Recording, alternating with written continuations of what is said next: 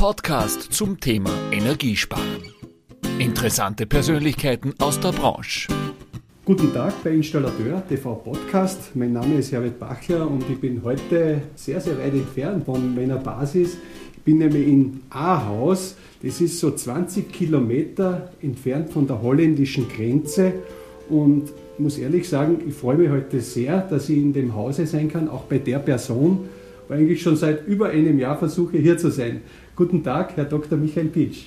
Grüß Gott, Herr Bachler. Schön, Sie bei uns hier in Aarhus zu sehen. Wie ich so hergefahren bin, muss ich sagen, sind mir einige Gedanken äh, durch den Kopf gegangen. Wir wollten ja ursprünglich schon früher einen Podcast machen. Inzwischen hat sich ja einiges getan. Trotzdem, wir befinden uns heute an einem Ort, der auch für die Pitch-Gruppe schon wichtig war von der Gestehung und das Ganze. Stellen Sie sich bitte einmal kurz vor, Ihr Unternehmen, die Historie, wer ist Pitch? Ja, mein Name ist Michael Pietsch. Ich bin die dritte Generation. Das Unternehmen hat mein Großvater Kurt Pietsch gegründet, der im Zweiten Weltkrieg aus Breslau vertrieben worden ist, dort selber Produzent von Druckspülern war und neben mir einen Handel hatte. Und die Fahrt oder die Flucht ihn am Ende hier nach Aarhus geführt hat, weil da gab es weniger die Wahlmöglichkeiten, sondern man stieg dort aus, wo die Eisenbahn hielt. Mhm. Und so begann am Ende das Handelsgeschäft und der Neuaufbau des Unternehmens hier im westlichen Münsterland in Ahaus. Mein Großvater ist 63 verstorben. Mein Vater hatte da schon im Unternehmen mitgearbeitet, in unterschiedlichsten Funktionen als Außendienst, Innendienst und hat das Unternehmen damals übernommen. Und ich bin seit 1995 verantwortlich jetzt im Unternehmen und habe mich bemüht, das Unternehmen so aufzubauen, dass wir auch außerhalb des Münsterlandes bekannt sind als Unternehmen, weil als Großhandel müssen wir wachsen oder weichen. Das war immer mein Motto. Und wir sind gut gewachsen in den letzten Jahrzehnten und haben heute eine gute Position im norddeutschen Markt. Genau, das ist der Ansatzpunkt, wo ich eben fragen wollte. Inzwischen ist ja, Sie sind ja noch nicht, sage ich, mit einem festen Standort in Österreich vertreten, aber man kennt Sie natürlich als Marke und als Handel in Norddeutschland oder generell in Deutschland, auch durch Ihre Gruppierung, die Sie haben. Was ist es das, was würden Sie sagen, unterscheidet Sie generell als Beach-Gruppe vom Großhandel, der so am Markt mitmischt? Wo sind so Ihre Stärken? Ist es das, dass Sie ein Familienunternehmen sind? Wo, wo liegen so Ihre Stärken? Ich denke, Familienunternehmen gibt es viele, die werden zwar immer weniger, deswegen sagte ich wachsen oder weichen. Ich denke, wir unterscheiden uns von dem einen oder anderen Großhändler, weil wir immer innovativ hatten und über unterschiedlichste Konzepte die Nase vorne. Wir hatten als einer der ersten oder der erste in Deutschland eine einheitliche Ausstellungsmarke mit Badambiente. Wir haben ein sehr, sehr gutes Online-System gehabt zu unseren Kunden mit einer sehr, sehr hohen Online-Quote und ein System, was die Handwerker schätzen. Und deswegen waren wir auch, was die Nutzung angeht, weit vor vielen unserer Kollegen. Ähm, wir sind insgesamt recht gut digital aufgestellt. Wir haben seit dem Jahre 2000 SAP im Einsatz, also jetzt aus über 22 Jahren. Sind innovativ, was Produkte und Sortimente angeht. Und ich denke auch, wir haben eine sehr, sehr gute Kundennähe. Und das, denke ich, drückt sich schon im Familienunternehmen aus, dass wir wissen, wie unsere Handwerker, die ja auch Familienunternehmen sind, ticken und von daher auch einen guten Draht zu unseren Kunden haben. Jetzt, jetzt, muss man sich das ja auch einmal vorstellen. Ich habe mir das so rausgeschrieben, ich lese das mal runter. Ihr habt 88 Standorte, wo auch Fachcenter sind, also Abholleger, teilweise auch mit Schauräumen, was ich weiß. Ja. Mhm. Habt um die 1300 Mitarbeiter, Nordrhein-Westfalen, Niedersachsen, Sachsen, Thüringen, Schleswig-Holstein. Ihr seid da wichtige Player am Markt. Ist es aus heutiger Sicht auch notwendig, wenn man so präsent ist, dann auch noch andere Märkte anzugreifen, weil das Stichwort Digitalisierung auch war? Und wenn ja, warum? Ja, ich glaube, dass wir zum einen wachsen müssen, wenn wir Option haben, einen anderen Mittelständler zu übernehmen, der einfach sagt, er möchte nicht mehr oder er kann nicht mehr, dann ist er bei uns sehr, sehr gut aufgehoben. Also diese Chance haben wir, wir ergriffen. Aber wir glauben eben auch, dass das Thema Vielfalt in der Beschaffung wichtig ist. Und deswegen haben wir uns mit der, im Rahmen der Digitalisierung auch mit einem B2B-Versandhandel beschäftigt und sind seit anderthalb Jahren auch mit unserem Unternehmen Colons unterwegs. Nicht zur Freude von jedem, Aber wir kriegen viel Zuspruch aus dem Handwerk. Wir erschließen auch neue Kundengruppen in anderen Bundesländern. Und wir haben in diesem Jahr auch den Schritt nach Österreich gewagt. Österreich ist uns ja aufgrund der Sprache schon sehr, sehr nah und die Vertriebsstrukturen sind relativ ähnlich.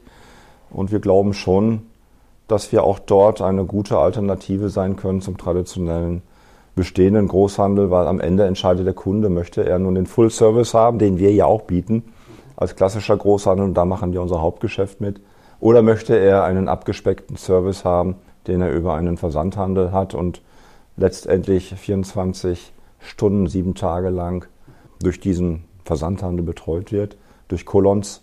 Und von daher glaube ich schon, dass man auf unterschiedlichen Vertriebskanälen auch spielen kann.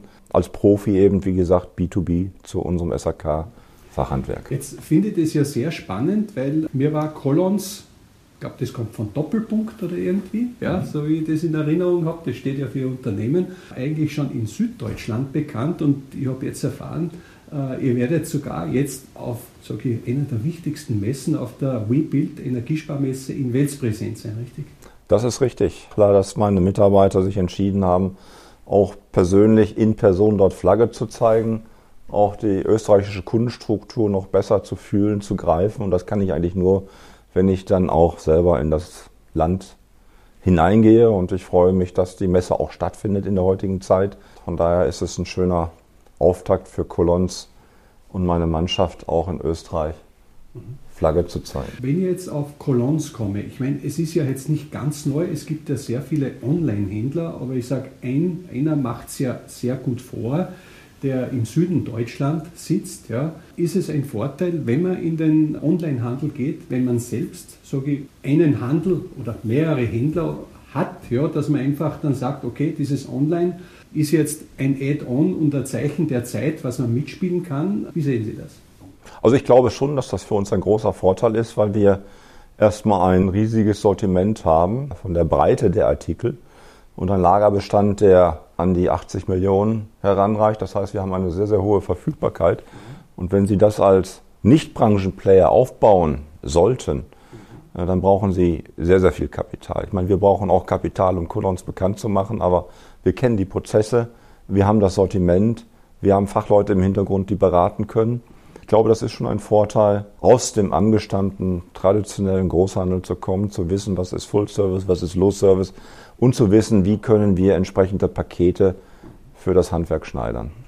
Diese Zeit, in der wir uns ja derzeit bewegen, ist ja nicht unbedingt die einfachste, denke ich einmal, so Projekte auch durchzuziehen und aufzubauen. Generell einmal, wenn Sie aus dem Nähkästchen plaudern, wie geht es Ihnen intern? Wie geht es Ihnen mit den Verfügbarkeiten? Wie stellt sie momentan generell die Branche für Sie dar, was auch die verschiedenen Bereiche betrifft? Sanitär, die Energie, die Rohinstallation. Wie geht es Ihnen?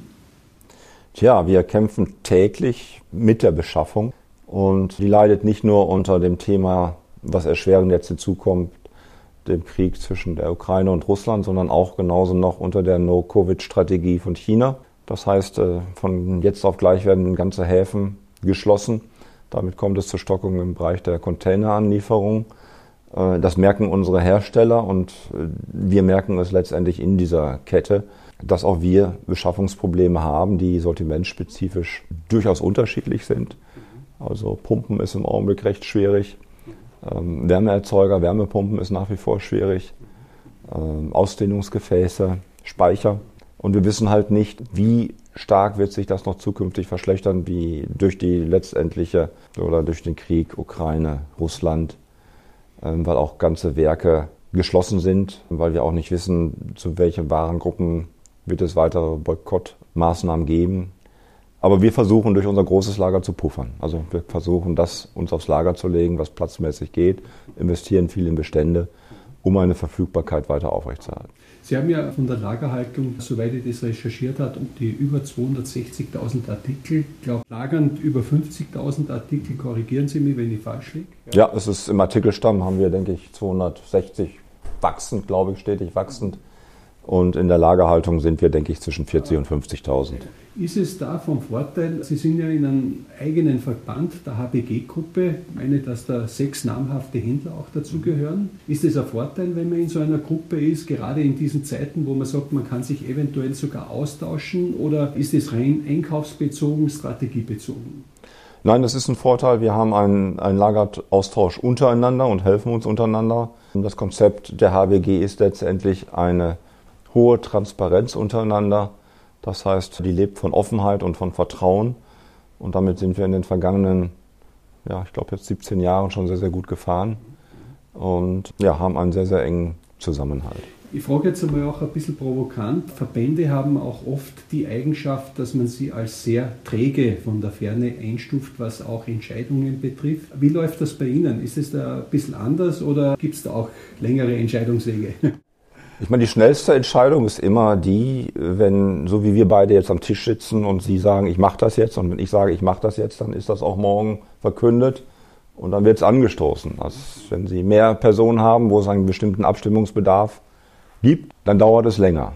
Aber mit sechs Personen kann man schneller handeln als mit 20. Also von daher ist das schon ein wichtiger Vorteil, den wir haben, indem wir A, alle Mittelständler sind B auch eine große regionale Bedeutung haben und C uns lange kennen und schnell Übereinstimmung erzielen und entscheiden können. Herr Dr. Pitsch, ich habe Sie ja nicht nur kennengelernt als dato als Vollblutunternehmer, sondern ich habe ja auch ein bisschen so, sage ich einmal, Ihre Aktivitäten im Hintergrund, auch die ich verfolge. Eine dieser Aktivitäten ist ja auch die, die Sie im Oktober 2018, glaube ich, angetreten sind, ehrenvolle Aufgabe Präsident des VDZ, das ist der Spitzenverband der Gebäudetechnik, den Sie bis 2023 innehaben. Worum geht es in dieser Aufgabe und warum ist Ihnen da wichtig, dass Sie was voranbringen? Also die VDZ ist ja ein Verband der Verbände mit Mitgliedsunternehmen wie dem ZVSAK, dem BDH oder dem VDMA. Und uns geht es darum, Interessen in den Verbänden zu bündeln. Das ist das eine Thema. Wir haben uns eine Nachwuchsinitiative auf die Fahnen geschrieben, du im Zukunftsjob, weil wir glauben, ich vermute, das wird in Österreich nicht anders sein, wir brauchen Handwerker, Monteure im Handwerk, um auch die Energiewende zu stemmen und engagieren uns dafür. Wir möchten auch, und daran arbeiten wir im Augenblick, unserer Branche ein attraktives Image geben, also übergreifend über die Wertschöpfungsstufen und zwar so mit dem Slogan Building New Energy. Und das versuchen wir im Augenblick so in alle Verbände hinein zu penetrieren, um auch nach außen einen höheren Attraktivitätsgrad, ob in der Politik, in der Bevölkerung etc. zu erreichen. Und das sind schon Aufgaben, die Zeit und Kraft kosten, aber die auch spannend sind. Wo würden Sie derzeit in Deutschland den Status quo betrachten? Ist eine Umkehr bereits passiert oder wo liegen wir momentan in dieser Richtung, dass eben Nachwuchs nachkommt? Also ich glaube, das ist noch nicht passiert. Ich denke, an allen Fronten wird daran gearbeitet, dann wird es wahrscheinlich auch die Politik gefordert sein, handwerklich ein wenig begabt sind, zu sagen, fang mal erstmal mit einer Ausbildung im Handwerk an, weil du kannst nachher einen Handwerksbetrieb übernehmen, du kannst in einem bestehenden Handwerksbetrieb erfolgreich eine Abteilung führen, du kannst Ingenieur werden, du kannst in den Handel gehen, du kannst zum Hersteller gehen. Du hast so viele Optionen, die du machen kannst und am Ende, wenn du keinen Handwerker bekommst, kannst du selber in deinem Hause Hand anlegen. Also es ist die beste Voraussetzung, für mich eigentlich lebenstauglich, in das Leben zu starten, wenn ich eine vernünftig qualifizierte Handwerksausbildung habe. Und SAK ist spannend. Ja, mir ist ja aufgefallen, wie ich unten reingegangen bin bei Ihnen. Da haben Sie ja so eine Aufstellung. Und was ich äh, wahrgenommen habe, dass bei Ihnen in den letzten, sage ich mal, sechs, sieben oder acht Jahren, ich habe es nicht gezählt, die Azubi-Anzahl bis auf einem Jahr stetig gestiegen ist. Ja, was machen Sie da anders als die anderen? Also wir kümmern uns schon seit langem, sprich seit Jahrzehnten, um ein gutes Ausbildungskonzept. Meine Frau hat das über 20 Jahre aktiv selber begleitet und haben meist einen riesigen Überhang an Bewerbern zu stellen. Das heißt, wir haben 50 Bewerber pro Jahr und haben häufig an die 1000 Stellengesuche. Das heißt, für uns ist es nicht das Problem, weil wir Leuchtturmcharakter in den Regionen haben, wo wir tätig sind, gerade an den Zentralstandorten. Und wir möchten eigentlich auch gerade das Handwerk an diesem Überhang partizipieren lassen. Und da setzt auch die VDZ-Initiative dran zu sagen, wenn wir junge Leute nicht anstellen können, wie können wir sie sinnvoll umlenken? Dass wir sagen, du hast dich in einer interessanten Branche beworben, wir haben leider keinen Platz, aber wir können dich mal mit Handwerksunternehmen zusammenführen.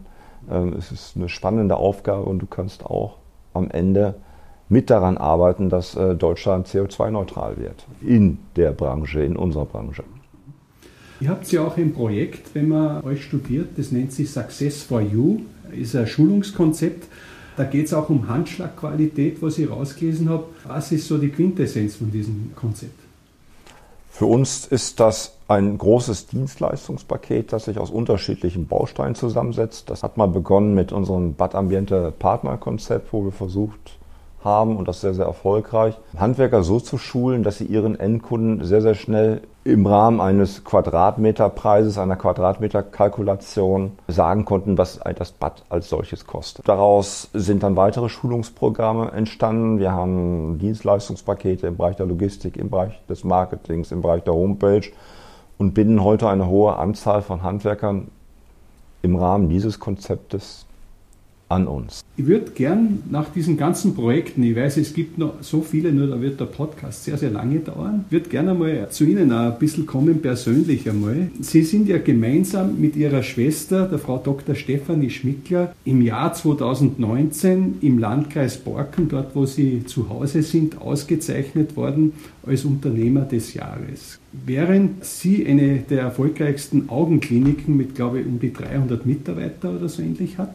leiten Sie im Bereich der Haustechnik Pionierarbeit. Was würden Sie im Nachhinein sagen, hat Sie beide so geprägt, dass Sie das zu dem gemacht hat, was Sie heute sind?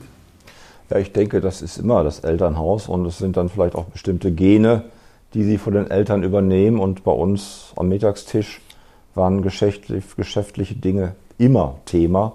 Wir haben auch immer ein sehr, sehr gastfreundliches Haus erlebt durch meine Eltern und viele Gespräche, ob das im Rahmen der Politik, im Rahmen von Kunden- oder Lieferantenbeziehungen äh, mitbekommen, zu Hause mitbekommen. Und ich glaube, das prägt am Ende auch, dass sie so einen bestimmten unternehmerischen Spirit entwickeln.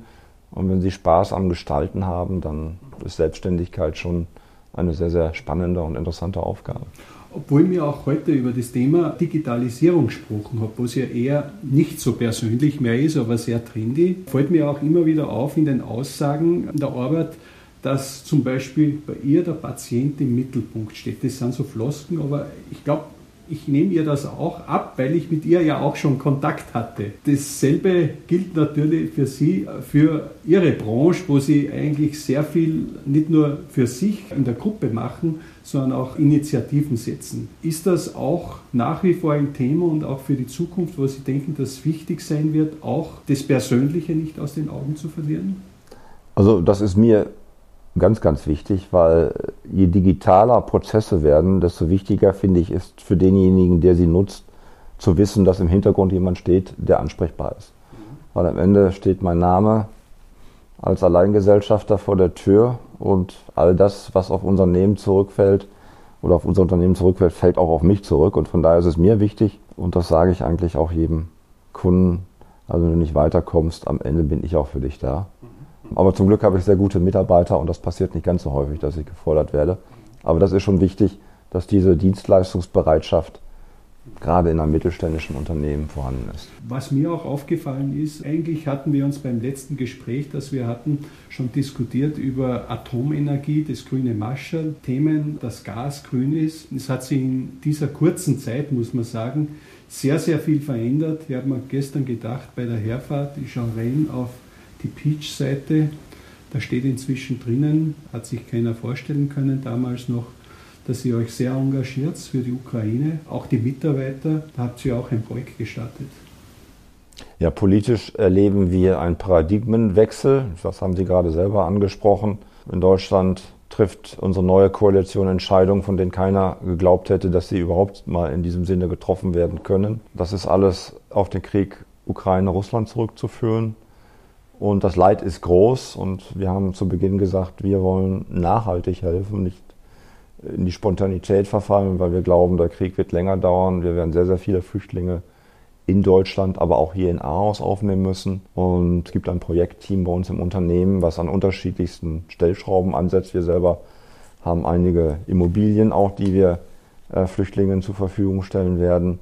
Aber wir werden auch sehr, sehr nachhaltig durch persönliches Engagement unserer Mitarbeiter oder mit Geldspenden versuchen zu helfen, weil das Thema Flüchtlingskrise und über die Geschichte über meine Eltern, die beide Flüchtlinge waren, kenne ich dieses Thema. Prägt einen das sehr? Es prägt, es prägt sehr. Sie werden so großgezogen, sie werden großgezogen, dass sie sagen, du musst immer Kleidung noch an einem anderen Ort haben oder du musst immer eine Notreserve haben. Du weißt nicht, ob du morgen vielleicht mal dein Haus verlassen musst.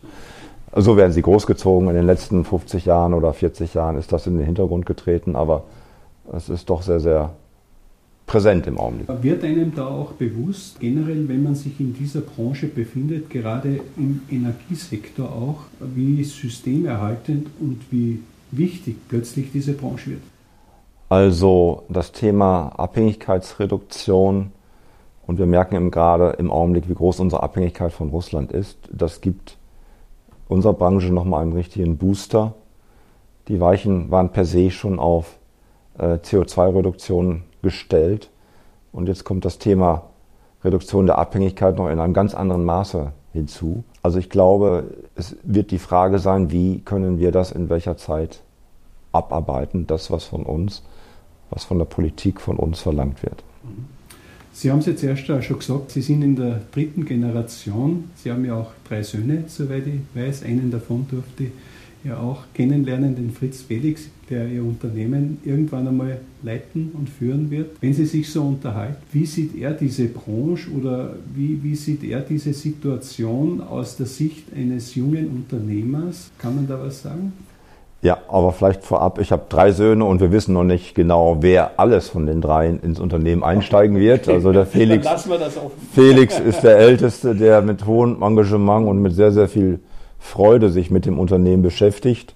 Ähm, er findet es spannend und er hat auch schon einen guten Kontakt zu der einen oder anderen Führungskraft und hat gerade mit Herrn Kappelhoff jetzt ein Projekt gestellt. Da ging es darum, dass wir englischsprachigen Studenten oder die ihren Studiengang in Englisch absolvieren, ein kleines Forschungsprojekt, was womit wir uns beschäftigen, vorstellte und da, da konnte er seine guten Englischkenntnisse schon ganz gut einbringen und das hat ihm, glaube ich, auch viel Spaß gemacht, Herr Kappelhoff oder mit Herrn Kappelhoff das gemeinsam zu machen. Ja.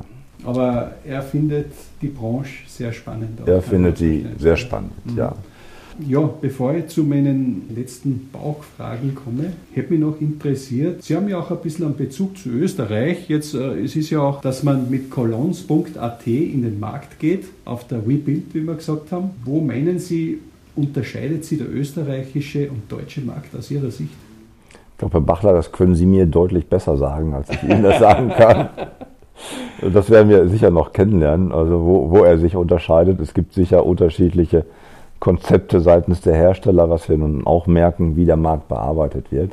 Aber da sind wir, da sind wir noch ganz am Anfang und da sind wir ein Lernender. Also in Österreich meint halt fast jeder Großhandel, dass man in Deutschland günstiger einkauft. Oh, das, das weiß ich nicht. Das, dann sollten wir sehr, sehr viel Erfolg haben. Ich muss sagen, ich danke Ihnen recht herzlich, dass Sie sich so geöffnet haben für den Installateur TV Podcast. Ich habe jetzt meine drei Fragen. Wenn Sie bereit sind, würde ich Ihnen die gerne stellen. Die können Sie gerne stellen, Herr Wachter. Herr Dr. Pitsch, ich würde mir von Europa folgende drei Punkte wünschen. Frieden, Stabilität und Kontinuität. Die Zukunft sehe ich für den Wirtschaftsstandort Deutschland in einem weiter liberalen Wirtschaftssystem. In bewegten Zeiten wie diesen ist es wichtig, in der Familie und im Unternehmen zusammenzuhalten. Herr Dr. Pitsch, das waren sehr bewegende Worte, wo ich auch weiß, dass es bei Ihnen wirklich aus dem Bauch kommt, so wie immer so. Danke Ihnen recht herzlich eben für die Einladung auch bei Ihnen und dass wir mal so ein bisschen hinter die Kulissen blicken durften. Ich wünsche Ihnen alles Gute für Ihre Mitarbeiter, für Ihre Familie natürlich für Unternehmen und auf das, dass wir uns bald in Frieden wiedersehen und einiges bewegen. Danke. Dankeschön, Herr Bachler. Gerne. Das war ein Installateur TV Podcast von Herbert Bachler. Alles Gute, bleiben Sie gesund und bis zum nächsten Mal.